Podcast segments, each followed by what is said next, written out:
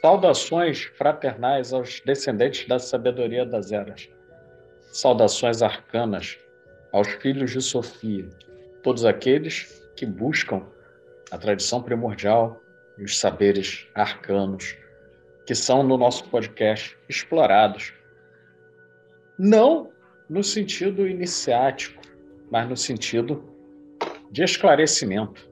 Não fazemos mistificação, muito pelo contrário. Nós buscamos retirar o véu de mistificação que existe sobre as coisas ocultas e místicas.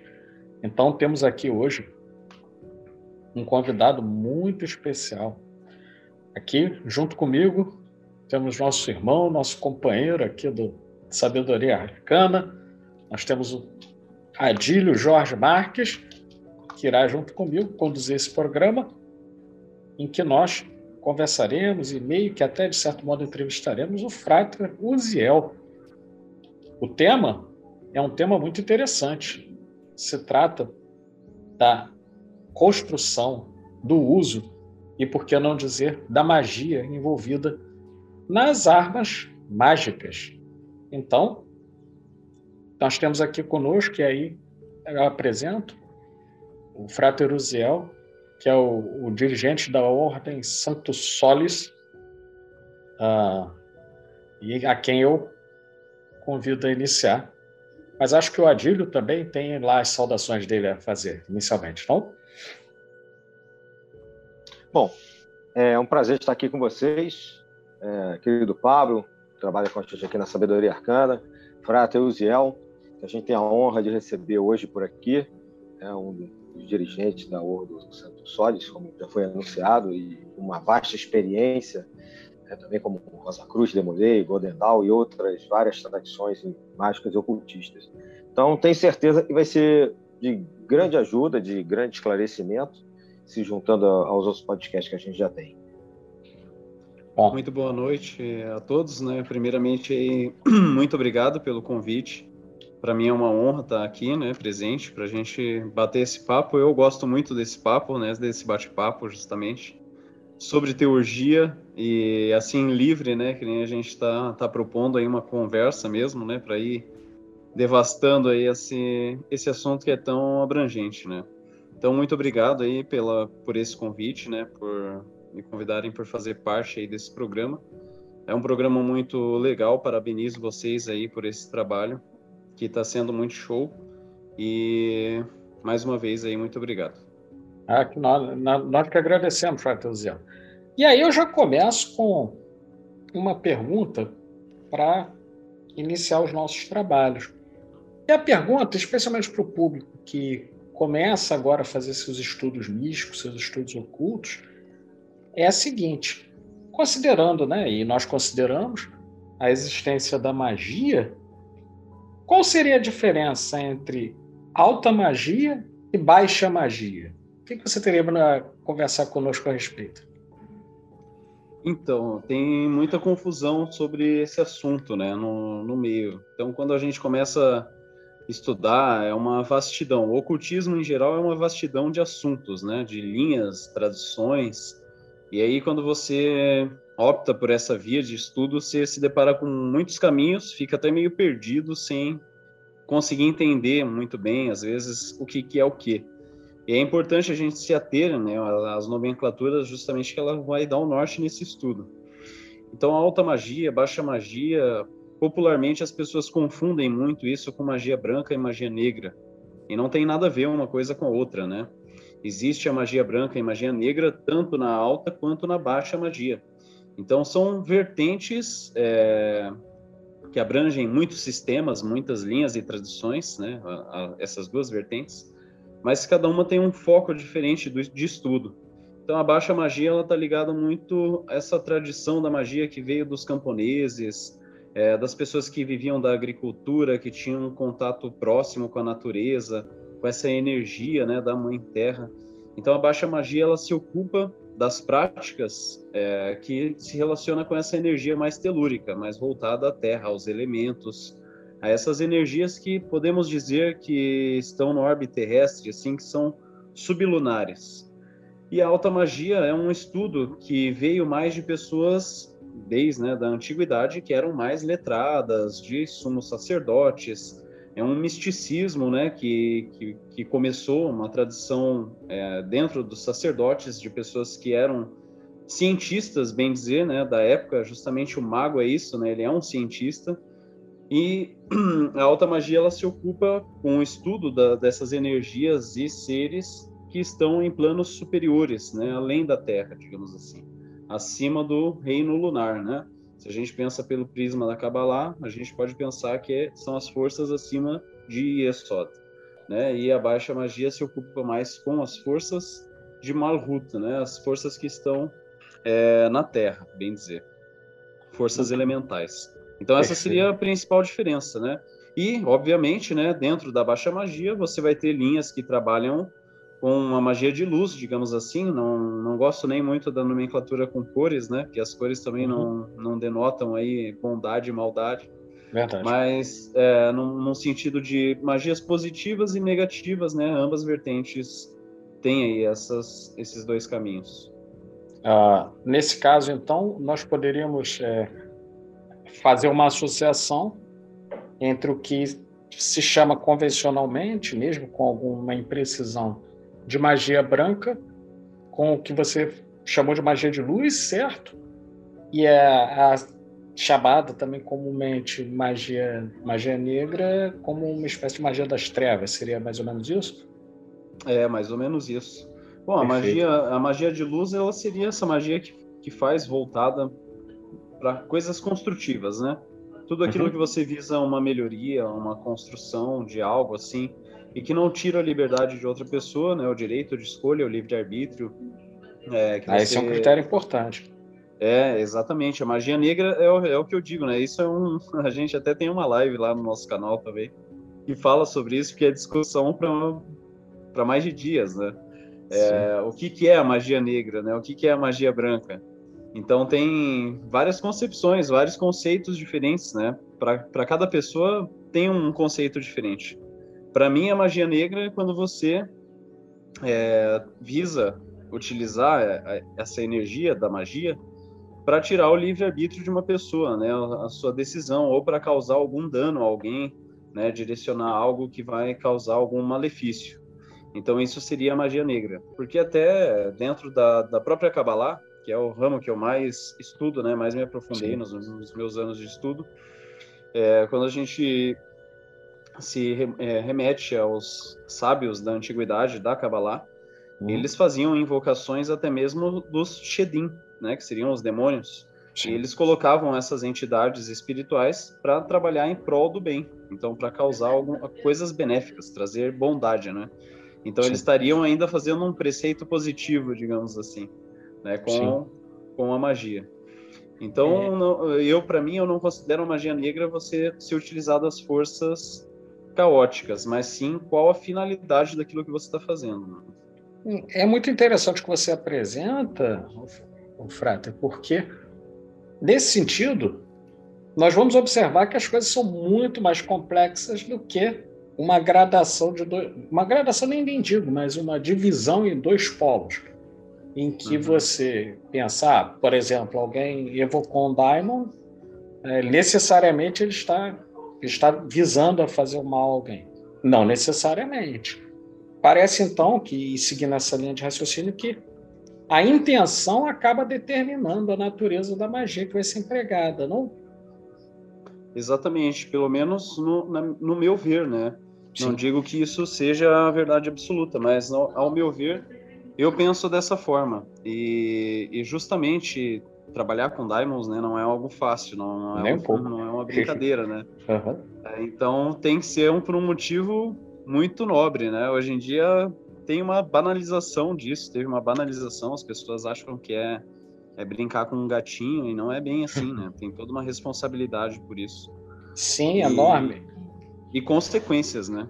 Consequências. gravíssimas. É, eu e a Adil, no, no outro podcast, nós advertimos, né, dizendo que a atual geração, que quer tudo na hora, que não tem paciência para estudar, muito menos para esperar resultados ou mudanças, o sujeito lê um PDF na internet e ele acha que ele vai conseguir controlar a vontade de um daimon, mas ele depende da vontade dos pais dele. o cara recebe mesada, ele não consegue se sustentar. Se o pai dele falar, sai de casa, se vira, o cara não consegue fazer, mas ele pensa, ele crê fielmente que os daimons vão obedecer. E, e até isso é uma das coisas que a gente sempre, sempre diz, né? Que uh, o conhecimento ele possui um valor muito grande e, e até que ele se torne sabedoria, nossa, né, não, não é tão simples assim, né? Como uma formulazinha mágica em que o sujeito já controla, ele já controla. E aí acaba, e é, é isso que eu, gostaria de saber se você concorda. Muitas vezes nessas situações, ele acaba se tornando presa daquele que muitas vezes ele gostaria que fosse né, o seu servo, digamos assim. Né? Exatamente. Bom, eu, eu, o que eu digo assim, a gente dá para categorizar alta magia, alta magia, teurgia em mais ou menos duas fases, né? A clássica, uhum. anti, a, a, a, primitiva, né? Que é aquela bem antiga, que Sim. remonta aí o, templo, os tempos de Eleusis e tudo mais, do, do, dos primórdios da teurgia realmente. Um período intermediário, que é o, o período grimorial, sim, um uhum. período clássico também, né? Podemos dizer, e um mais moderno, depois da Golden Dawn, da, de outras ordens, como a, a ordem cabalística da Rosa Cruz também, que ela é bem teúrgica, né, no sentido Sim. cerimonialista. Então foram ordens que trouxeram uma modernidade, né, para a magia. É, quando a gente olha os grimórios, quem praticava, quem criava esses sistemas eram abades, eram padres, sacerdotes, pessoas que devotavam sua vida para a fé, né, para um realmente um caminho justo. Então eles entravam em contato com seres angélicos, com seres demoníacos também, né? Sim. Mas eles tinham uma autoridade espiritual muito forte, porque eles passaram a vida estudando, a vida se dedicando para isso, né? E hoje em dia as pessoas querem ter essas mesmas atividades, né? Fazer essas, esses mesmos rituais, ter tudo isso, mas sem essa responsabilidade. Então, quando a gente fala que precisa fazer um jejum de dois, três dias, já é difícil para a pessoa. Sim. E para a maioria das pessoas hoje em dia isso é difícil. Né? E aí você quer lidar com daimons, que são seres que tu precisa ter uma hum. autoridade espiritual muito grande, né? Quer Sim. lidar com essas entidades se você não consegue ficar três dias, né? De jejum se abstendo de, de carne, relações sexuais, coisas que te dão um certo nível de prazer. E aí, uh, bom, eu, seria muito mais simples você optar né, por trabalhar com anjos apenas, Sim. se você tem essa dificuldade, porque pelo menos o máximo que vai acontecer é não dar certo, né? Teu ritual, você não vai acarretar aí nenhum, nenhuma carga espiritual depois nas tuas costas, né? Pois é, é verdade. E, e até a, a... sim, Adil, por favor. Não, não, só ia comentar que isso que vocês estão discutindo é muito importante, porque chegam muitas perguntas para a gente aqui na Sabedoria Arcana, e no nível pessoal também, sobre a Goécia, né?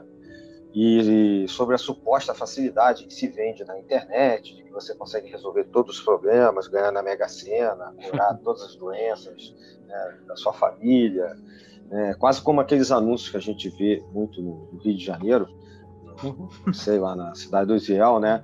É, uhum. Mãe não sei o que, resolve todos os seus problemas. Né? Traga né? o seu homem de volta em três dias.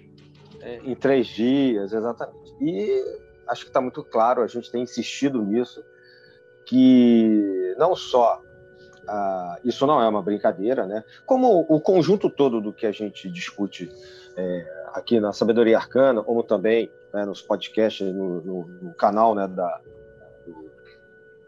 Frater Uziel, que no final ele vai, inclusive, falar bastante, deixar aqui o anúncio, falar bastante. É, de uma maneira geral, magia não é uma brincadeira. Né? Uhum. Trabalhar com isso, mesmo seja a questão angelical, não é para ser feita de qualquer maneira, sem respeito, né? sem a devida preparação. E, e às vezes, por, por não se obter determinados resultados, como o Frater colocou, né? trabalhando com os anjos, a pessoa acha que, bom, então vou fazer qualquer coisa e vou para o outro lado, e porque já disseram que é muito fácil e eu consigo, né?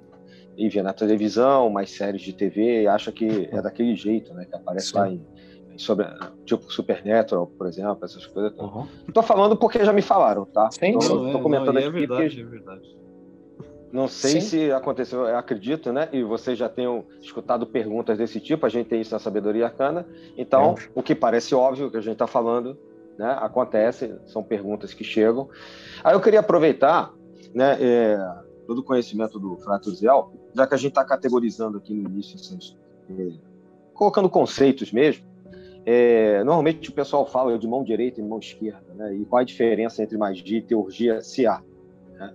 Aí eu queria que o Frater falasse um pouquinho né, sobre essa denominação, vamos chamar assim, ah, tais ordens ou tais caminhos são da mão direita. John Fortune usa muito essa expressão, né, mão direita versus mão esquerda. Se o Frater pudesse também falar um pouquinho, eu acho que ia ajudar os nossos ouvintes que também costumam perguntar sobre isso. Bom, eu vou tentar ser assim sucinto, né? Num, num, a um grosso modo, uh, a mão direita seria esse caminho tanto de um caminho místico, né, quanto um caminho mais operativo, que nem na magia, na teurgia, seria o caminho que você vai lidar com forças sutis, forças superiores, ou seja, com as luzes, né, para iluminar as tuas sombras e, e você evoluir espiritualmente. Então você vai buscando, né, uh, receber essa influência superior através das práticas de rituais, práticas meditativas, estudos. Você vai buscando essa coisa superior para internalizar isso, né? Para te iluminar por dentro e você vencer a tua sombra, digamos, né? É, não vencer, anular ela, né? Mas você conviver com ela, fazer ela trabalhar para a tua parte de luz, né? Essa seria a ideia da mão direita. E a mão esquerda é quando você se joga lá no teu poço, né? teu poço das trevas falar assim, não, agora eu vou sentar aqui com a minha sombra e, e vou trabalhar com ela. Então, o caminho da mão esquerda é um caminho mais difícil, né? Você tem que ter uma estrutura psicológica bem forte, porque senão você corre um certo risco de se perder nesse caminho, perder a tua sanidade, tua saúde, coisas do tipo. Então, é um, é um caminho mais árduo, digamos assim, né? Com mais responsabilidade. Uhum. Uh, o caminho Sim. da mão direita seria esse caminho que é um, é um, tem menos risco de você seguir, né?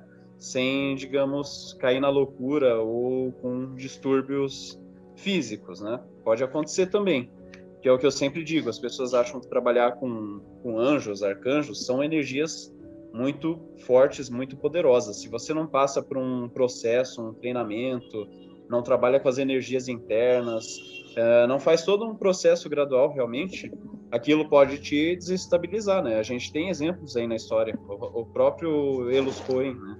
Eles Sim. tiveram problemas com isso e trabalhavam com entidades de luz.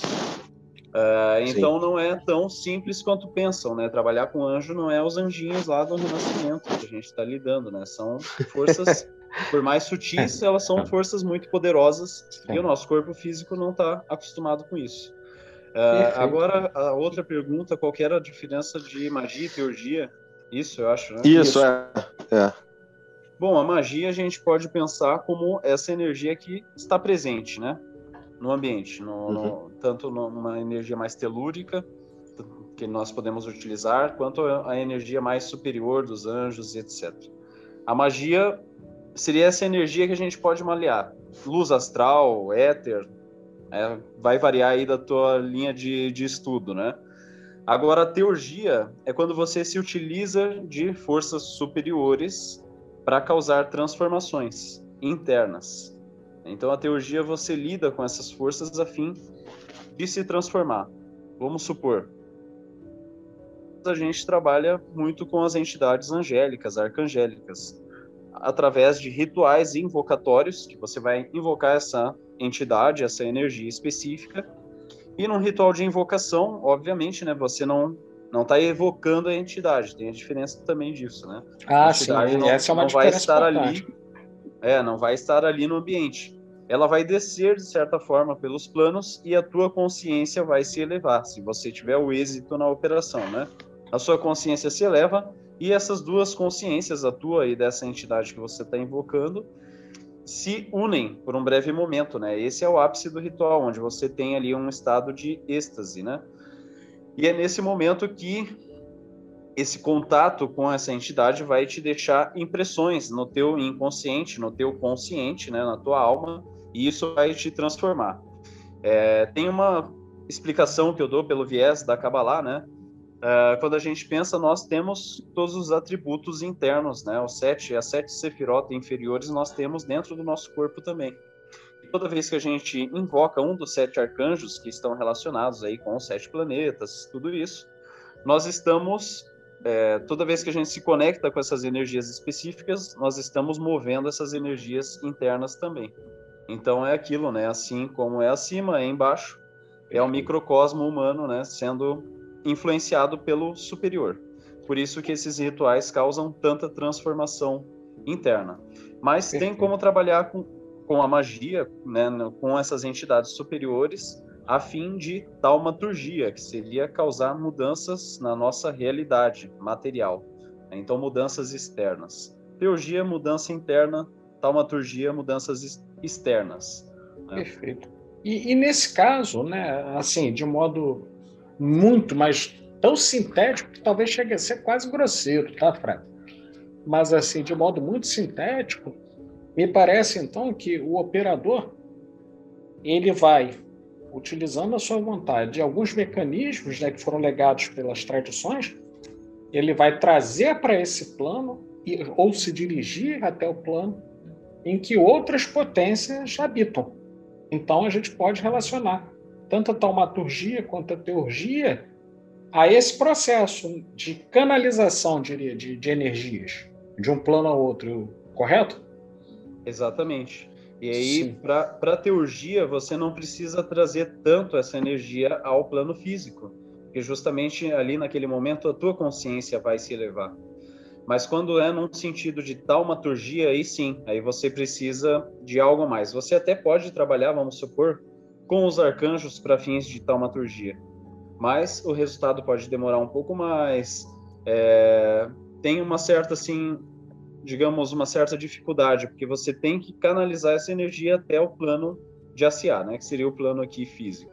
Sim. Então você precisa criar é, meios de manifestação. O ritual ele é um meio de canalização, né, no, no plano físico. É uma certa, é, de certa forma você está puxando essa energia, materializando ela no, no plano físico. Mas não só isso também, né? Você tem que criar as vias de manifestação. Então não adianta se fazer um ritual para prosperidade e ficar esperando acontecer alguma coisa, né? Sim. Ou ficar esperando lá, pode ser que você receba um aumento no teu trabalho, mas vai ser algo muito é, sem, sem tanta expressão. É, então, ou então, que... às, às vezes, o, o, o sujeito ele faz o ritual e ele espera, sem trabalhar, obter a prosperidade. Aí fica difícil, né? é, é isso, um não tem, difícil. né? Não existe, não tem como fazer milagre, né? É o que eu digo, a gente faz faz magia, mas milagre ainda não. Ainda não, rapaz, porque se, imagine você que até na internet as pessoas te oferecem a possibilidade de você ficar rico investindo 100 reais, né? Então, né, temos de ter um certo discernimento. É importante colocar isso, porque pode parecer óbvio para nós que temos alguma estrada, Frater, mas para a galera que está chegando hoje, não é tão óbvio assim é, várias pessoas já me questionaram nesse sentido. Por exemplo, vou, vou contar algo da minha experiência pessoal para ilustrar, certo? Uh, também tenho algum, alguns anos praticando é, uma série de, de caminhos, né? E aí uma pessoa me perguntou assim, Paulo, mas por que, que você é pobre? aí eu falei, eu não, eu não tenho como te responder. Aí o cara falou: É, não, como não? Você, você é pobre. Eu falei: Cara, eu não sou pobre, porque eu vivo dentro daquilo que eu posso. Então, eu não estou sentindo nenhuma, nenhuma coisa de miséria, não está faltando nada. Eu não acho que eu seja pobre, eu acho que eu estou dentro do meu objetivo. Eu só, uhum. não, só não vivi tentando fazer igual aquele brinquedinho antigo, né, do, do videogame antigo, o Sonic, que ia correndo atrás das moedinhas. é, é isso. Né? Então, quer dizer, muitas vezes acontece isso, né? a busca por resultados que fogem totalmente das leis que nós estamos submetidos, né? É. Fogem totalmente. E aí é importante essa, essa diferenciação. Nesse sentido, né, como a gente foi falando desses aspectos, no podcast que já foi ao ar, né, nós falamos sobre. Né, aliás, convido a todos a reverem, né, para aqueles que já, já tiverem visto. Eu e a Dil fizemos um podcast em que falávamos sobre guerras mágicas. Né? Muito, muito bacana. Daqui, daqui, a, uhum. daqui a um pouco. Espero que você goste também, Frater. Uhum. Né? E aí, nesse sentido, eu queria introduzir uma pergunta aqui para você, que é a seguinte: levando em consideração o fato de que há conflitos no plano astral, assim como há conflitos aqui na Terra, conflitos armados muitas vezes, é, eu queria que você comentasse um pouquinho sobre armas mágicas. Existe isso? Como é que são essas armas mágicas? O que, que é isso? Né? Você podia dar uma palavrinha aqui para a gente a respeito? Claro, claro. Uh, bom, as armas mágicas, elas são num, num bom sentido, né? É, elas não são para fazer as guerras mágicas, pelo contrário. Sim, sim. É para fazer. É, foi, foi uma tua... provocação mesmo. é para fazer. Nem fazer a... arminha, hein? Isso de jeito nenhum. Entendeu? A arma é arma, não é arminha, não. conhecidas né, como armas elementais ou instrumentos mágicos, instrumentos ritualísticos, né? É, é, elas são a, a ferramenta do, do, operador, né, a ferramenta do teurgo. E são necessárias porque todo o processo de construção, ela não, não é só num sentido espiritual, mas tem todo um sentido psicológico também. Eu digo que os instrumentos, né, eu sou puramente cerimonial, né, é uma coisa que eu gosto muito uh, desde o, dos estudos da alta magia quanto de cabala prática, ambas vertentes se utiliza da, de toda a ritualística, né? E mas eu acho que tudo isso é, um dia talvez seja desnecessário. Todas essas ferramentas elas servem de certa forma como uma muleta justamente para o nosso próprio desenvolvimento, né? Elas são ferramentas mais para nos desenvolver do que para a operação em si. Porque se a gente estivesse num nível de perfeição é, muito mais avançado, é, ou se nós estivéssemos, por exemplo, assim, libertos da matéria, né, puramente a nossa alma, então a gente não precisaria de nada disso. Conseguiríamos fazer tudo apenas com o poder da mente. Então, tu tem que treinar muito a tua mente para chegar nisso. E justamente o operador ele faz isso, né? Ele vai treinando isso ao longo da vida e depois de algum tempo ele já consegue fazer muita coisa apenas com a sua própria mente, né? E as armas elementais, elas servem tanto num sentido espiritual, né, que você vai fabricar elas, então desde o início você já está colocando a tua energia nesse processo. Depois passa por uma cerimônia de consagração, que você faz invocações, infunde energia, né, faz orações. Então aquele objeto está deixando de ser um pedaço de pau para se tornar um bastão de comando. Você está infundindo energia nele e tem toda a parte do aspecto psicológico também, da, do que, que aquilo te, te causa de transformações no teu inconsciente. Então, toda a ritualística, sempre, em qualquer ritual, né, todos esses rituais mexem muito com a nossa parte psicológica também. Né? Então, por mais que às vezes você não consiga um contato efetivo nas primeiras vezes, porque realmente isso é um trabalho que tem que ser insistido, se você esperar que vai tentar ir dentro de um ano vai ter grandes resultados, então não já indico que nem tente, né? Porque você vai se frustrar muito. muito é um caminho de várias tentativas, insistência, progresso, estudo. É como qualquer ciência. O, o, o que tem de ruim é que a gente não tem um órgão regulador, né? Que realmente afirma. Nós temos as ordens iniciáticas que servem para isso, né?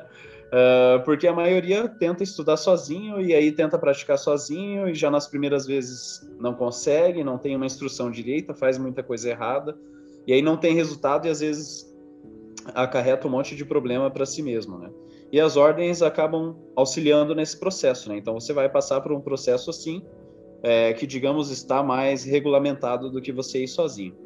E, obviamente, né, é, é necessário muito estudo. Se você entra nisso como um hobby, não vai dar certo, né? Ou você não vai ter resultado nenhum e vai acabar saindo disso depois de algum tempo.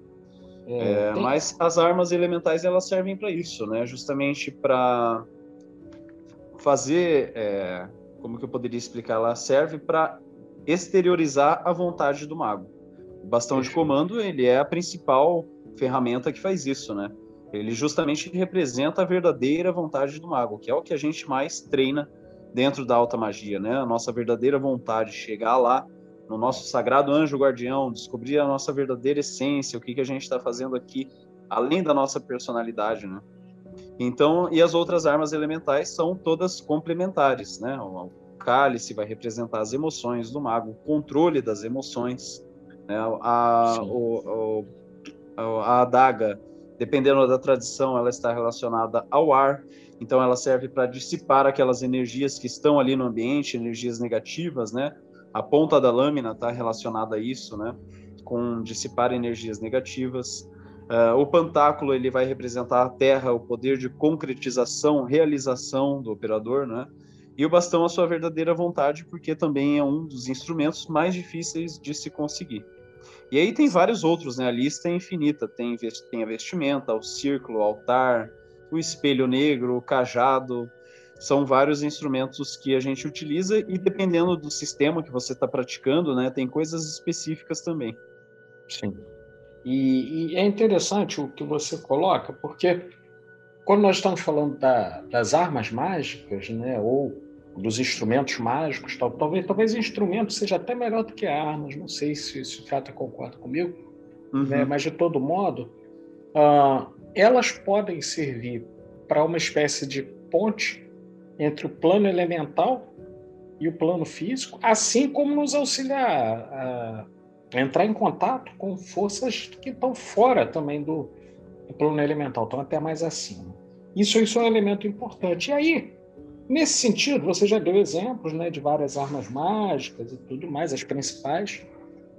Como você diria, assim, resumidamente, ou pelo menos para ter uma ideia, para alguém que nunca teve contato com esse tipo de, de tradição tudo mais, como você diria que se prepara uma arma mágica? Você poderia falar para a gente, sem, sem entrar em nenhum sigilo, obviamente, né, e tudo mais. Então, é, antigamente, essa questão dos quatro elementos, né? Todo mundo que começa nesse caminho, eu indico, começa trabalhando pelos elementos. Então, a gente tem aí uma escadinha, né? Elementos, planetas, zodíaco. Então, começa dominando os quatro elementos. Até porque os quatro elementos, eles estão presentes em todos os planos. Quando a gente vê lá, estuda lá na Kabbalah, por exemplo, tem os Rayo HaKodesh, que são os anjos mais sagrados, mais altos, que estão lá no nível de Keter. E justamente eles representam os quatro elementos mais primordiais. E esses quatro elementos nós vemos repetidos em todas as Sefirot. Em todos os planos tem quatro, os quatro elementos, em formas mais sutis ou mais densas. Então, primeiro de tudo, dominar esses quatro elementos internos. E aí sim você vai estar preparado para dominar eles externamente, que é isso que representa as quatro armas elementais, né? Então, né, dentro da Sanctum Solis, por exemplo, a gente oferece todo um treinamento que faz todo sentido lá no final, quando o cara chega no final do primeiro grau, ele vai entender tudo que ele foi proposto para ele fazer, né? Justamente porque tem todo esse passo a passo. Então, primeiro você deveria dominar essas armas, é, é, esses elementos internos, para depois dominar os externos, né? Antigamente, os magos passavam por um período de estudo muito grande, passavam pela prova dos quatro elementos, e aí sim fabricavam suas armas elementais. Quando a gente pensa nos quatro elementos, a gente pode pensar como o operador dominando o seu baixo instinto, né, a sua parte física. Então ele está ele tá dominando as quatro esferas inferiores ali da árvore da vida também, para quem conhece um pouco mais de Kabbalah, né? Então cada esfera daquela também está relacionada a uma arma elemental. E quando você domina as quatro, que você conseguiu construir as quatro e dominar aqueles elementos internos, ou pelo menos conseguiu ter clareza do que, que você tem de positivo e negativo em cada elemento e está trabalhando isso, então você já está chegando num nível mais próximo do quinto elemento, né? Do Akasha ou do que seria o Sagrado Anjo Guardião, né? Nossa consciência mais superior. E que é ela que vai iluminar também, né? Essa parte mais inferior, fazer essa parte inferior trabalhar para em prol da grande obra, da realização da grande obra, né? E não colocar a nossa parte superior para trabalhar em prol dessa parte inferior, satisfazendo os desejos e coisas mais bis, né? Então, o domínio das quatro armas elementais seria isso. E na operação, né, na, na, consagração dessa arma, então você está recebendo, de certa forma, uma outorga da espiritualidade que você chegou num nível, pelo menos, aceitável, né? E é isso que vai dar também o poder a essa arma. Perfeito. E, e... Lembrando a gente lembra, a Golden Dawn falava bastante sobre isso, né? E não à toa associava esses elementos aos naipes do tarô. Isso. Incentivava né, o estudo Sim. do tarô, assim como da Kabbalah, para reforçar tudo isso que você está falando, né? Porque é, é, fecham-se né, os ensinamentos. E a carta do mago, por exemplo, está lá em cima da, do altar do mago, tudo isso que você está falando aí.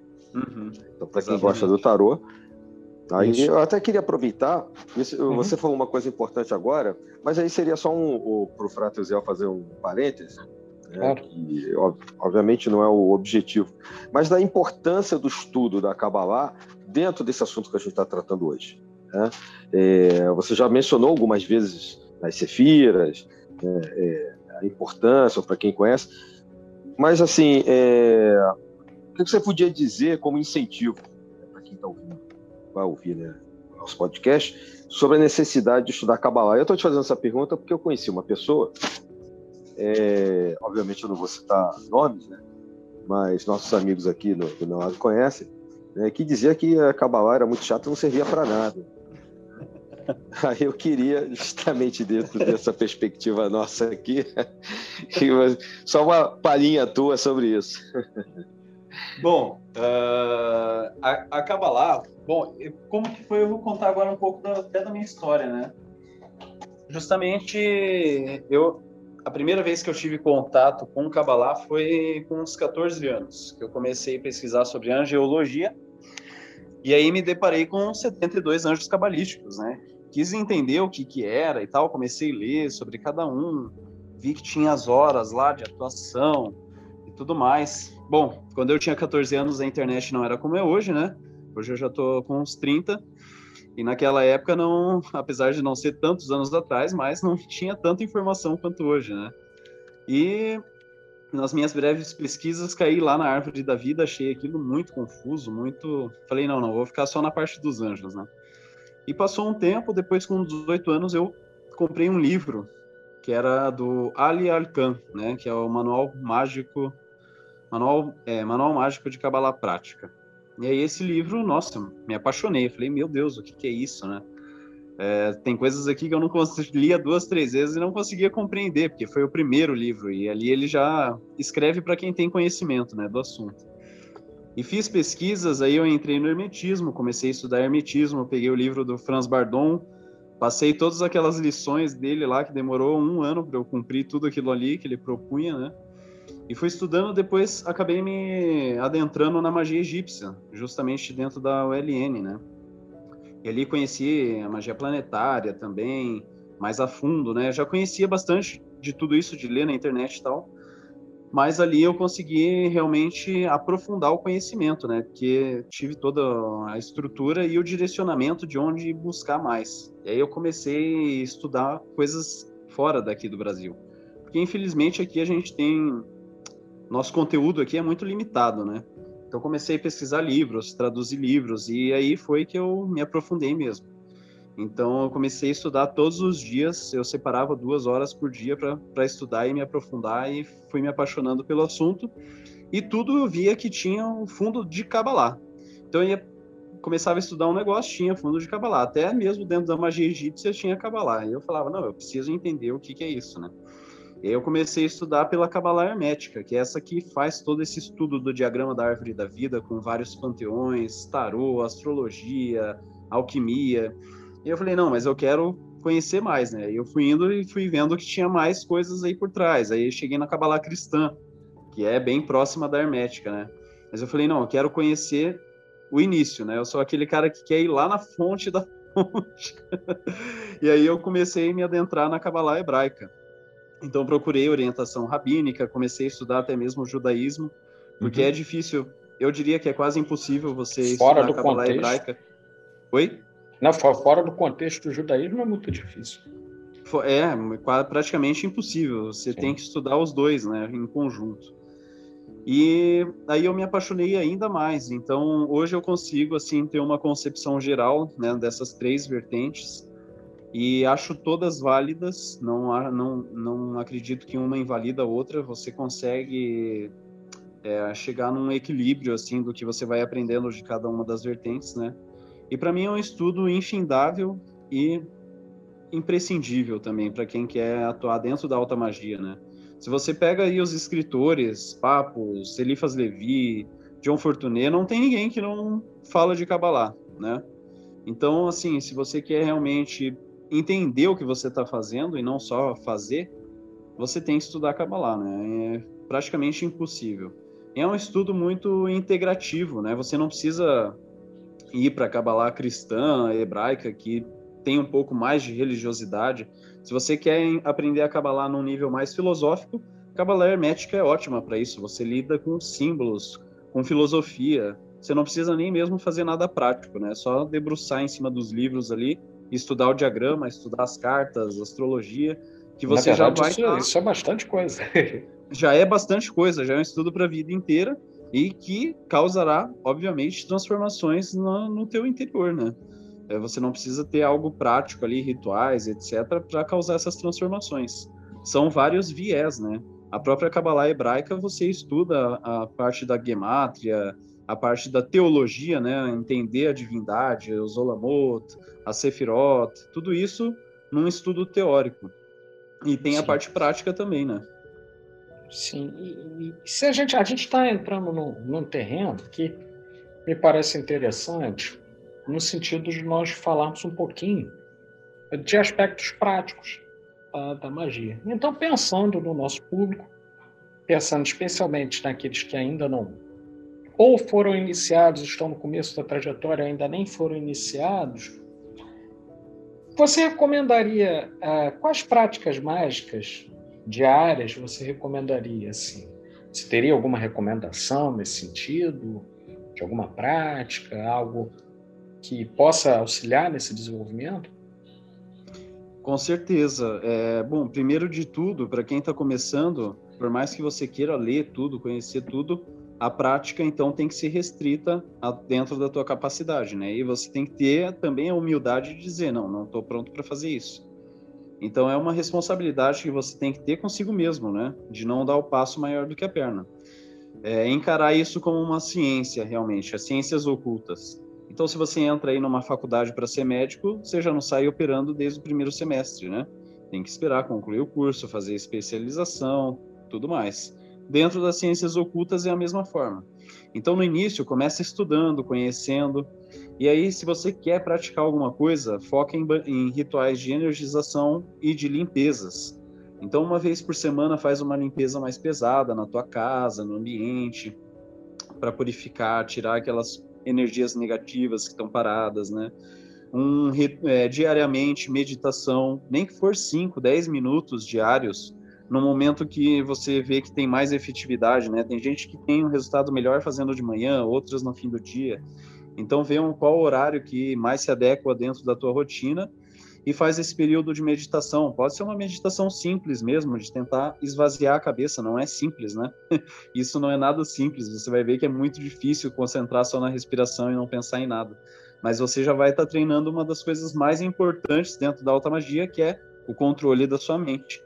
Então, se você não tem paciência para meditar 10 minutos, não adianta você querer fazer um ritual de quase uma hora depois. Você não vai ter a mínima concentração Vai estar tá lá entoando os nomes divinos e pensando na tua conta, pensando na namorada, uhum. pensando no cachorro. Sim.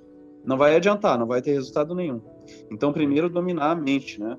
E isso só através de meditação. Eu fui um cara que quis negligenciar isso no início e vi que não ia ter outra escolha, né? E depois que eu, digamos assim, me deixei levado aí fazer esse processo sem preconceito, tive muitos resultados, né, muito melhor.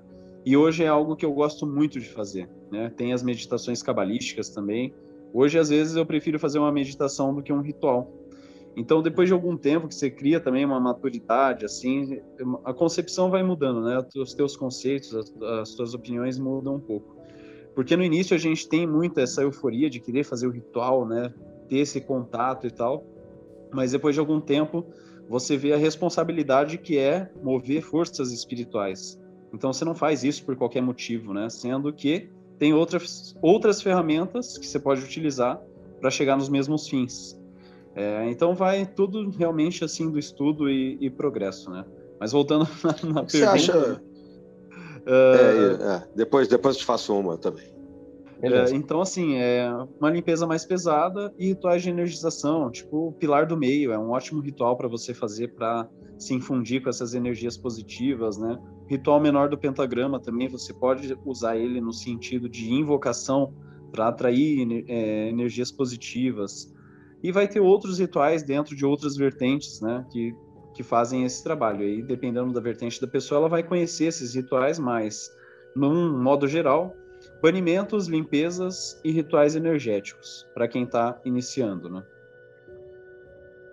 É, de uma certa maneira, você acabou respondendo, né? Eu ia te perguntar sobre o ritual menor do pentagrama, que é muito famoso, né?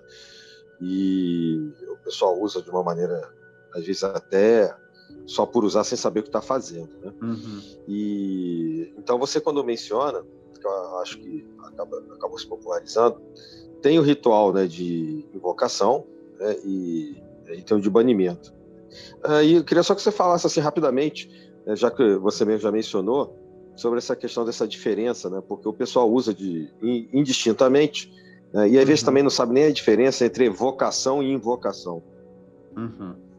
Então, o, o, ritual menor, do, os, os, rituais menores, eles são rituais gerais.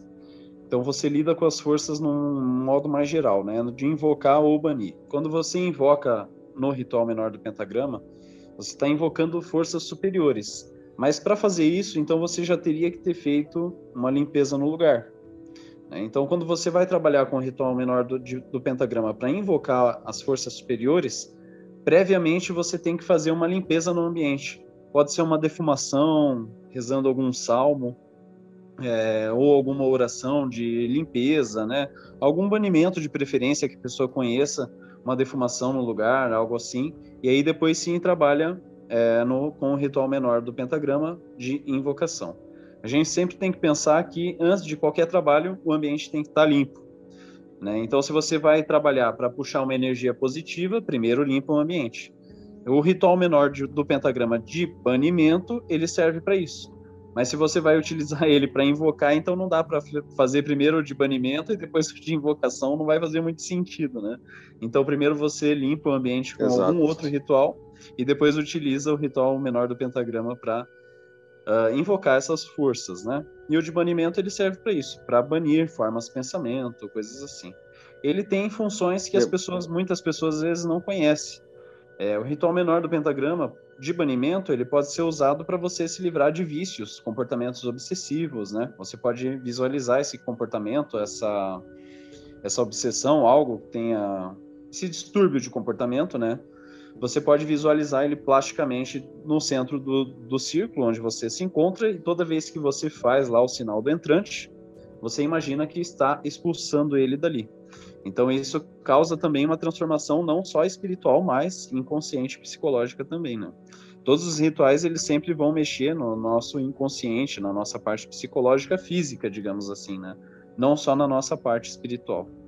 Então ele tem essas outras funcionalidades. E tem alguns autores que vão mais além ainda, né? Tem o Damian Eccles, se não me engano, é um americano, que foi um cara que ele ficou preso injustamente na, na, na, solitária, inclusive, por muitos anos. Se não me engano, foram 18 anos, por um crime que ele não tinha cometido. E ele começou a estudar a alta magia né, dentro da prisão. E ele desenvolveu várias outras formas de se trabalhar com o ritual menor do pentagrama, invocando forças sefiróticas. Eu nunca cheguei a testar os métodos dele, assim, mas achei bem interessante, né? É interessante isso. Lembrando que o desenho do pentagrama vai mudar né, para um caso ou para uhum. outro, para banir ou para invocar. Exato. Sim, é. Exatamente. É, e, e, assim, é muito interessante quando, quando você aborda essa questão, porque nós não estamos presos a determinadas dinâmicas, o formatos de ritual, mas ele já tem uma tradição que nos condiciona. Mas é possível, com um determinado eu diria, determinada vontade e experiência, o sujeito até inovar. Mas para chegar nesse nível, é preciso muito estudo e muita prática. No caso desse que você citou, o rapaz que estava, estava preso, sem dúvida alguma ele tinha muito tempo para uhum. planejar isso e muita vontade de fazê-lo. Veja, ele estava numa, numa situação de privação de liberdade. Né? E aí acho interessante isso, porque uh, não é incomum nós vermos pessoas defendendo a ideia de que podemos prescindir totalmente da, da parte quase litúrgica, vamos dizer assim, da magia cerimonial e já ir direto inventando coisas. Uh, quando, na verdade, me parece, não sei se você vai concordar, que nesse caso, o que vai acontecer é que você criou fantasias na tua mente. E só. Né? Até você conseguir o domínio dessas forças, de modo que você possa usar os elementos em combinação diferente, né? por exemplo, como você, como você disse, né? entrar em contato com forças sefiróticas usando, usando o ritual do pentagrama, etc.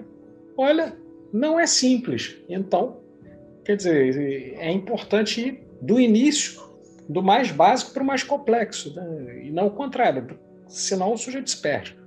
Né? Penso que é mais ou menos assim. Exatamente. É, até para fechar a história do, do desse autor, uhum. ele atribui a liberdade dele à alta magia, porque depois que ele chegou no nível, ele começou a trabalhar só para ser libertado, né? Só para conseguir provar a própria inocência. E foi que ele conseguiu, e ele foi liberto, né? Depois de 18 anos, é, conseguiu provar a própria inocência e ele foi liberto, porque ele estava até para ser executado, né? É, uhum. É, foi considerado pena de morte. E, depois de algum tempo que ele estava preso, né, ele ia ser, ele ia para cadeira elétrica e aí ele conseguiu a inocência dele. Então ele ficou bem feliz. Né? Sim. É, ele... é, bem interessante Você a história sabe... desse autor. Você Mas... sabe se tem em português os livros Hã? dele? Existe? Não. Tem traduzido em português não, né? Não, infelizmente não, não tem. Interessante. Ele, ele, literalmente viajou da severidade para a misericórdia. é isso aí. E ele é? conta, tem, ele tem umas experiências é. muito interessantes, assim. É, inclusive, tem um material dele, assim, que é tem em português.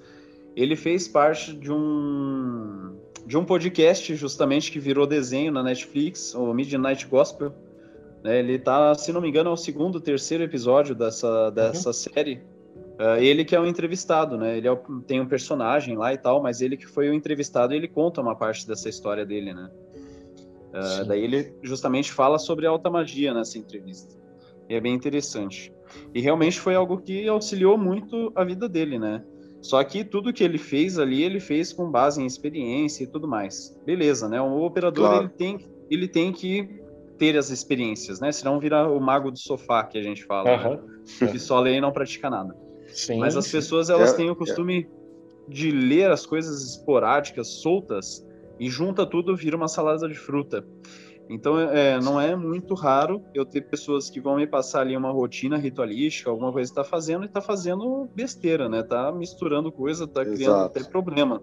É. Teve alunos que, é, na sua rotina diária, assim, ele estava invocando os quatro elementos juntos, os elementais. Ele, ele queria invocar os quatro elementais ao mesmo tempo. Eu é, falei para é. ele, cara, não faz isso, pelo amor de Deus.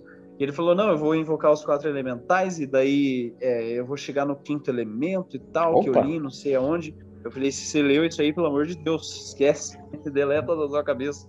Você vai virar, criar uma pois é. confusão é. do teu lado. Sim. É, daqui a pouco Exato. ele vira o quinto elemento, se bobear.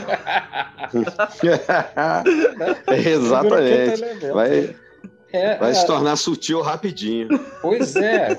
Assim, eu, eu, eu, conheço uma pessoa que, obviamente, eu vou, vou, preservar, né? Nunca vou dizer nome, nem, nem local de onde vive, nada disso, tá? Mas se essa pessoa nos escutar, ela vai lembrar disso. Certa vez, o, o indivíduo, ele, ele achou que ele já era um alquimista. Começou a fazer um elixir, né? Começou a fazer um elixir e terminou envenenado. Teve que ir para o hospital e tudo mais. Porque uhum. ele não sabia a diferença entre o mercúrio, elemento químico, e o mercúrio alquímico. E, e aí, o que, que o rapaz Ai. fez? Pegou, pegou aquele. A sorte é que ele não usou aquele mercúrio que comumente está nos termômetros. Estava, né? Hoje em dia não, hoje em dia é digital. Né? Nos termômetros, etc. Ele pegou mercúrio cromo. Né?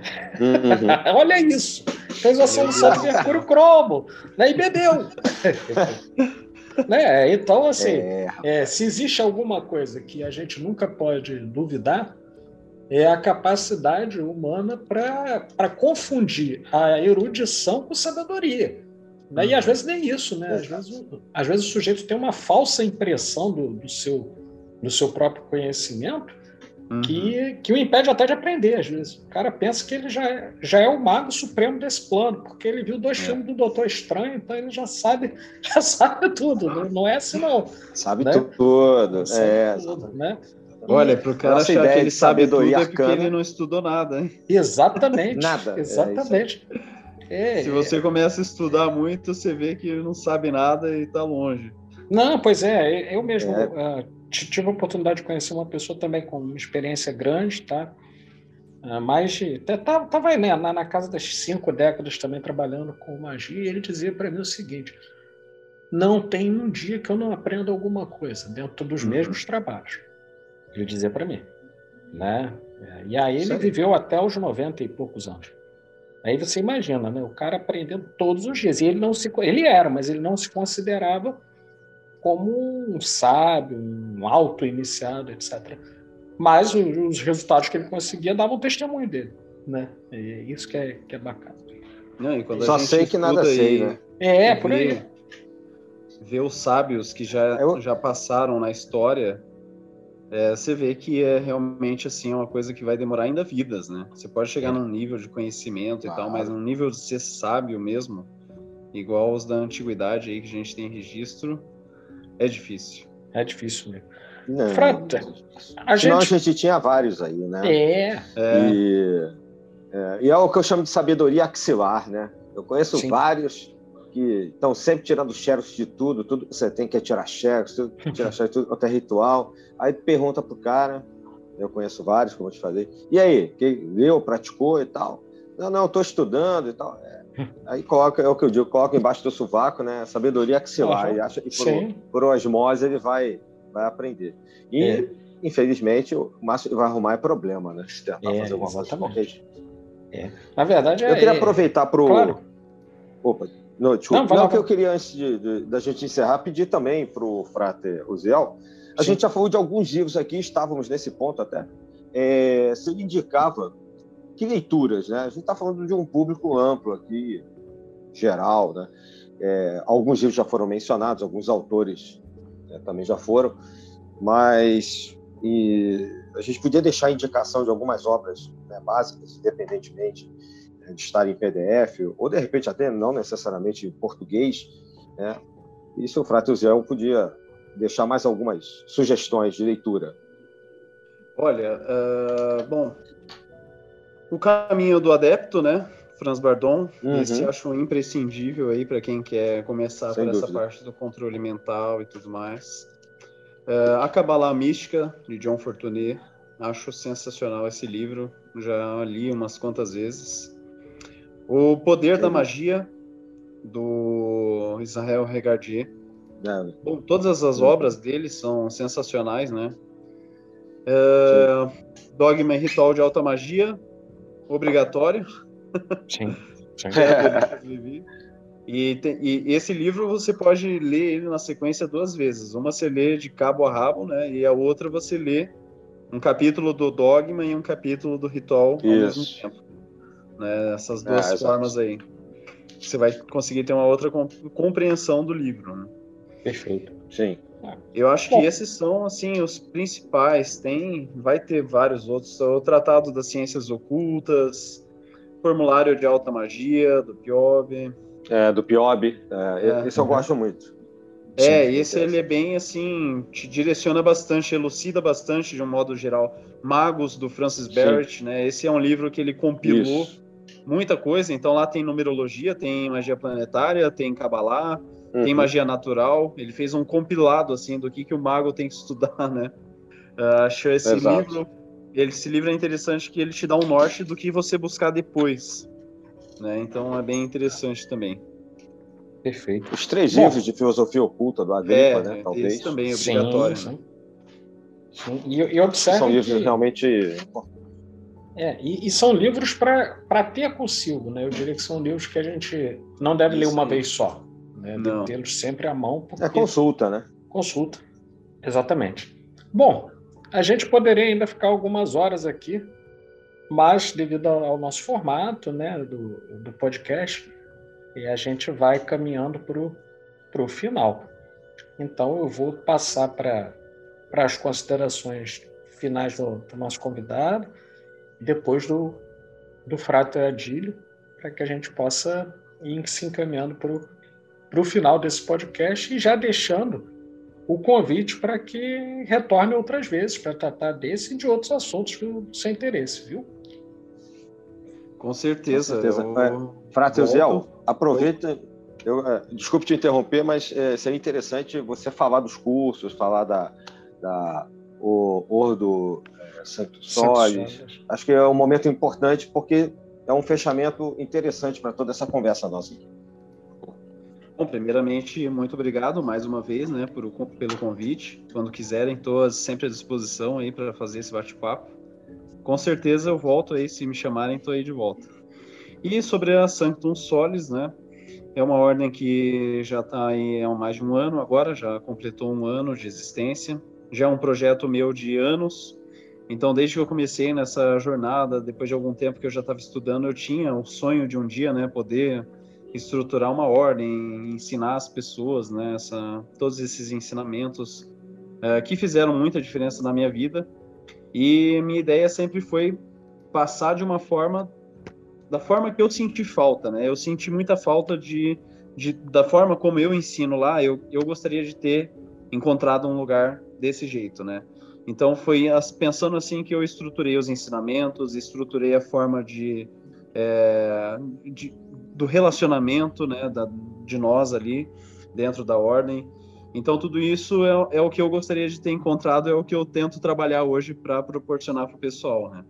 E a Sanctum Solis é realmente para quem quer trilhar essa jornada iniciática, para quem quer fazer isso com responsabilidade, né? Para quem quer fazer isso com dedicação, então, se você ah, quer, quer aprender para, sei lá, para brincar, não é ali não é o lugar. Realmente a gente aceita poucas pessoas, não é um grupo muito grande. Tem todo um processo de afiliação, né, pra, de aceitação, que é bem rigoroso. A gente tenta deixar isso mais rigoroso possível, por se tratar de um ensino à distância. Então, a gente tenta se infiltrar o máximo possível a entrada do candidato, para ter a certeza de que vamos manter nossa egrégora como ela é hoje, né?